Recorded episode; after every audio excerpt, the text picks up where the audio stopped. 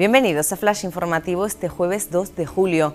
El número de parados registrados en Canarias subió en 640 personas en julio, lo que supone un 0,25% más que durante el mes de mayo.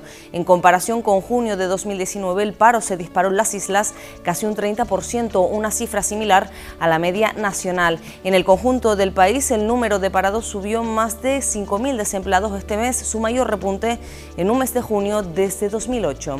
Canarias reabre sus fronteras y sus hoteles comienzan a reanudar la actividad.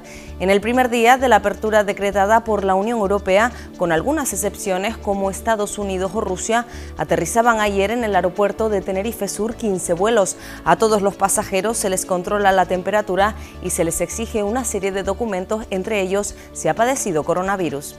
Santa Cruz paralizará el pago de 2,3 millones al año de masa a SACIR, que ya lleva cobrados 28. El consistorio inicia un expediente contradictorio tras comprobar que no hay base legal para que la empresa que explota el agua en la capital recupere los 59 millones que pagó por ello. Donar sangre tres o cuatro veces al año garantizaría toda la actividad sanitaria en las islas.